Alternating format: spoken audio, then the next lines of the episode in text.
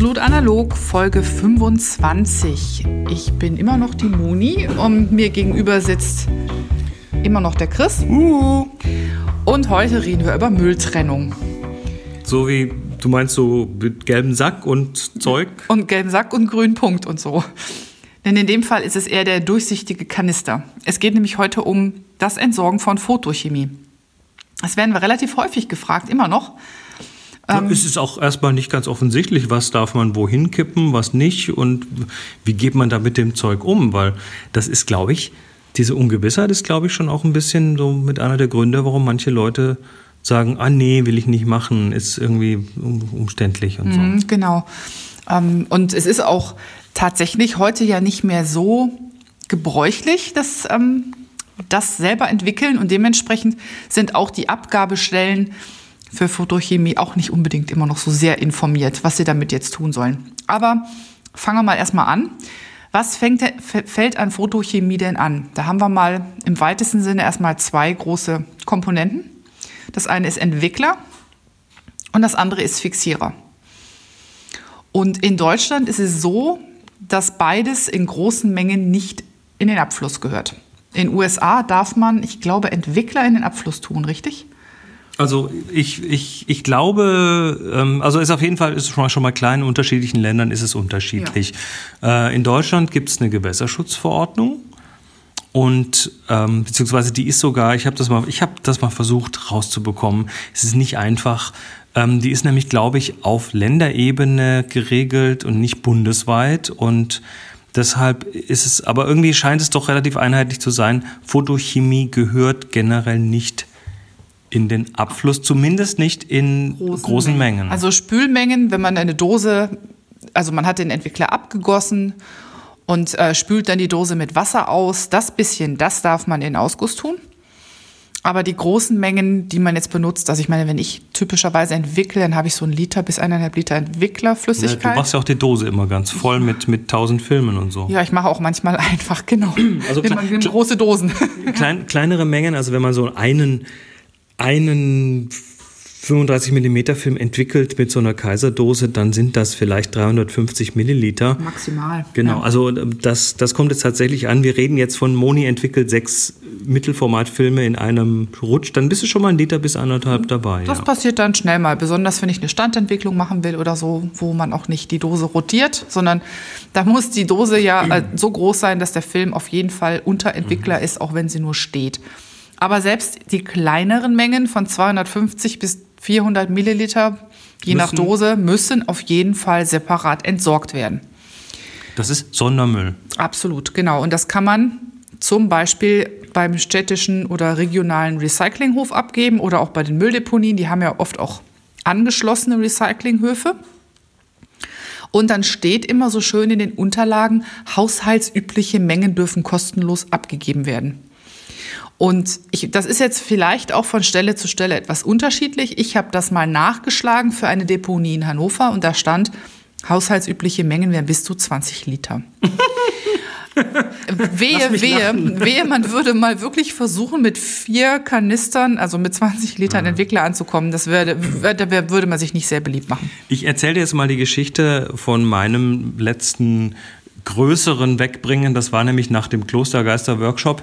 Da ist es immer so, dass wir dort ähm, die, die Küche bitten, uns doch so ein 10 Liter äh, ja, so ein Reinigungsmittelkanister zurückzulegen oder Essigreiniger, Essigreiniger genau, so ein, so ein Kanister zurückzulegen.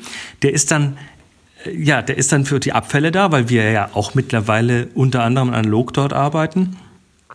Und der ist dann auch voll und den wollen die aber für uns nicht entsorgen, ist auch völlig okay. Und dann habe ich den mitgenommen und bin dann mit einem 10-Liter-Kanister zur Deponie gefahren.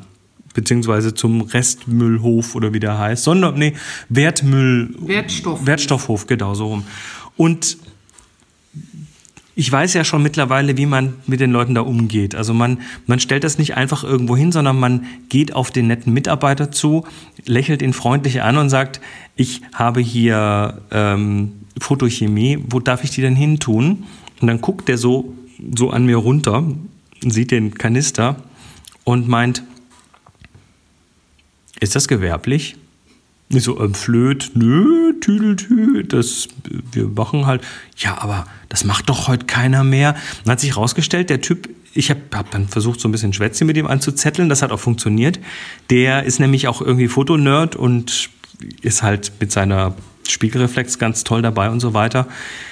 Hat sich ein bisschen mit dem Thema beschäftigt und ähm, meinte dann irgendwann, ja, okay, stellen Sie es da drüben hin auf den Tisch, da haben die so einen Raum, wo man das hinstellen kann, habe ich dann gemacht und bin dann auf dem Rückweg nochmal an ihm vorbei, um nochmal so ein bisschen, ich wollte ihm noch was rauskitzeln und frage ihn dann, wie ist denn das? Also äh, können Sie mir sagen, weil Sie haben jetzt da so ein bisschen gezögert, können Sie mir sagen, wie, äh, ob Sie Regeln haben oder ob es irgendwas gibt, was ich beachten muss, damit ich dann in Zukunft vielleicht, also mehr als fünf Liter im Monat sind es ja wahrscheinlich auch nicht bei uns, aber ähm, ob Sie, ob sie Regeln haben.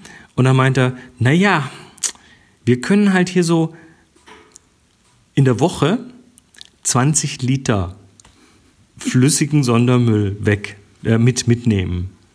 Und ich, hm, okay, in der Woche 20 Liter, voll. das kriegen wir hin. Aber ähm, nee, also die haben da tatsächlich bei den, zumindest bei dem Rest oder ähm, äh, Wertstoffhof hier, haben die schon ein relativ hartes Kontingent, mit dem die klarkommen müssen. Und wenn die mehr bekommen, dann, sind die, dann zicken die. Das weiß nur der Mensch, der die Webseite pflegt, nicht.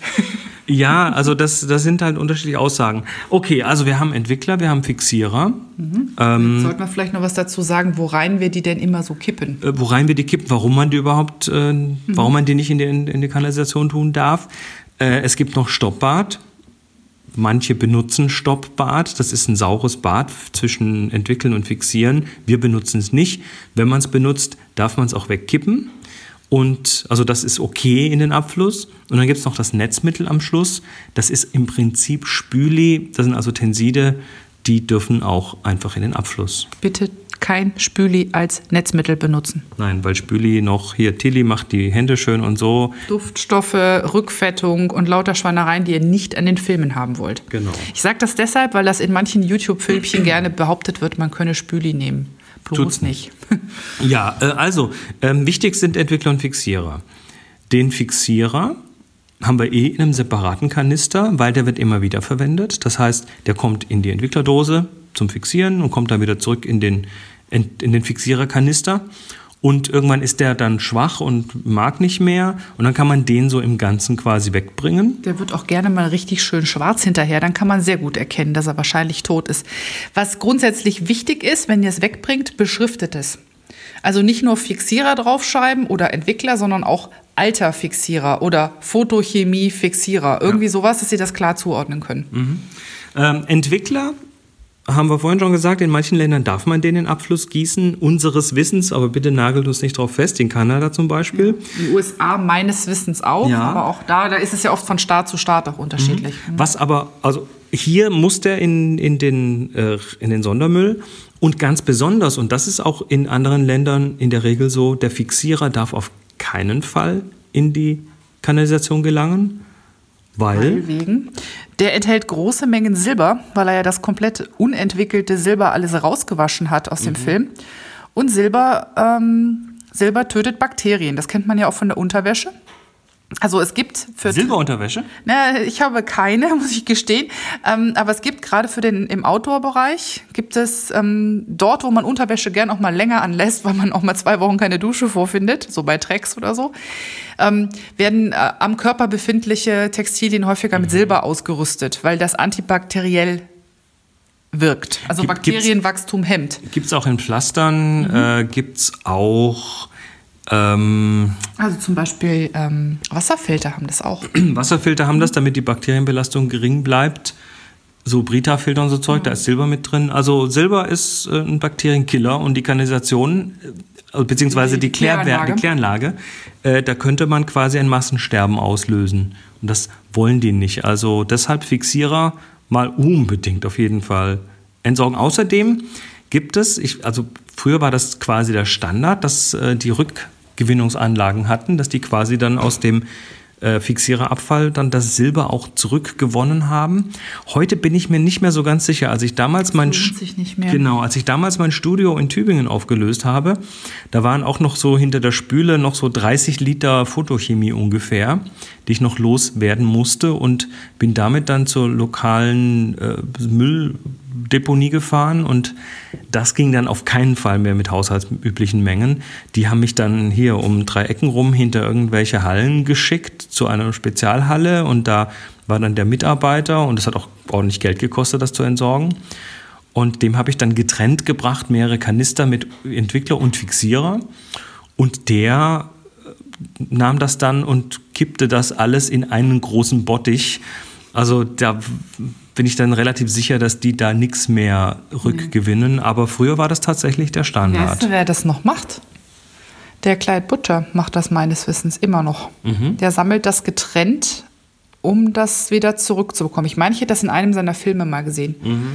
Das ist so ein ähm, Großformatfotograf. Santa Claus. Genau, und das ist, ich würde mal sagen, wenn man den so sieht, würden viele den für Ansel Adams halten. Ist ein Großformatfotograf, ähm, 4x5 und häufig auch sehr viel größer, 8x10 und der zieht mit seiner Kamera durch die Everglades. Der hat dann so Gummistiefel bis zum Po und dann spaziert er und stellt die Kamera mitten in den Sumpf. Ist sehr geil. Aber der entwickelt wirklich so viel und so groß, bei dem lohnt sich das dann auch, das zurückzugewinnen. Mhm. Man sieht es übrigens auch auf den Flaschen, die man sich kauft, also auf den Chemiekonzentraten.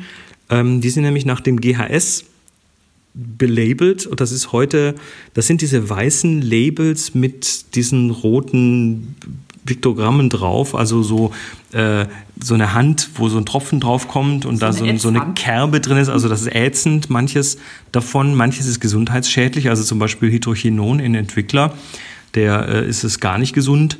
Und dann sind eben manche Sachen auch ganz bewusst als gewässergefährdend eingestuft. Da sieht man dann äh, auf dem Piktogramm so einen, so einen toten Baum und einen toten Fisch irgendwie liegen.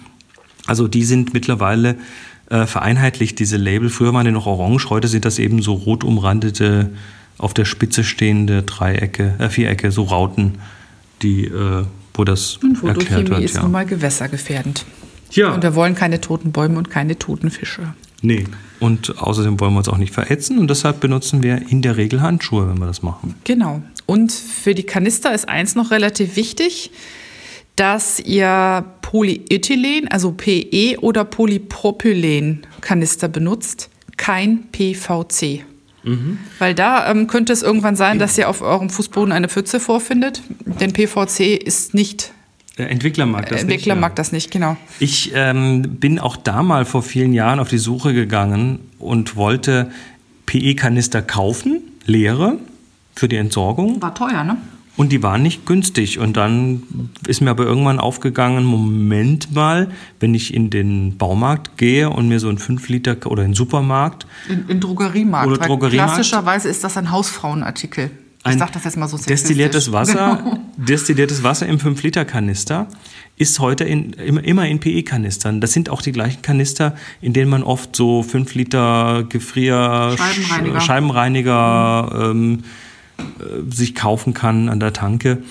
Und wir benutzen ja dann das destillierte Wasser auch für andere Sachen oder für zum Beispiel eine Schlusswässerung oder sowas. Und dann haben wir einen Kanister übrig. Also auf die Weise lässt sich relativ schnell äh, das, das Kanisterproblem lösen, weil die gibt es dann teilweise schon für 1,90 Euro oder ja, so. Ja, das ist spottbillig. Also wirklich bei jedem Rossmann oder DM oder wie sie alle heißen in Deutschland, Meier und ähm, Butni und so, gibt es das Zeug auch, weil das typischerweise früher oft zum Bügeln benutzt wurde. Also viele Bügeleisen können nur mit destilliertem Wasser. Und das Schöne daran ist, also ich liebe ja ähm, mit Pulverfixierer zu arbeiten, weil die meisten Pulverfixierer halt mit jeder Art Film klarkommen. Und dann nehme ich gerne so eine Packung Fixierer für, ähm, für vier bis fünf Liter Ansatz, mache so einen Kanister leer, pack meinen Fixierer da rein, tu Wasser oben drauf und schwuppdiwupp habe ich auch das perfekte Fixiererbehältnis, nämlich vier bis fünf Liter angesetzten Fixierer, mit dem ich ewig und drei Tage klarkomme. Also diese, diese destillierten Wasserkanister sind einfach für sehr, sehr vieles gut. Da stehen bei uns stehen immer mindestens vier, fünf von den Dingern rum. Absolut. Also das ist so das wichtigste Utensil. Nach haben wir Filme, haben wir Chemie und Entwickler, dann kommt als nächstes haben wir Kanister. genau. Ja. ja. Braucht, braucht unser Bügeleisen eigentlich destilliertes Wasser? Nee, oder? Ich glaube, es hat es gerne. Ich tue welches rein. Okay. Ich habe nämlich noch so ein Fläschchen rumstehen. Ich habe hab nur bügelfreies Zeug hier. Ich bügel auch nur selten. Bügeln, Bügeln ist Lebenszeitverschwendung, aber bei ein paar Sachen muss ich es machen, sonst darf ich so nicht in die Firma. Okay, schön, dass ihr da wart. Wir sind eine Woche wieder da, oder? Genau, wir waren heute eure Müllentsorger vom Dienst. Bis dann, macht's gut. Tschüss. Tschüss.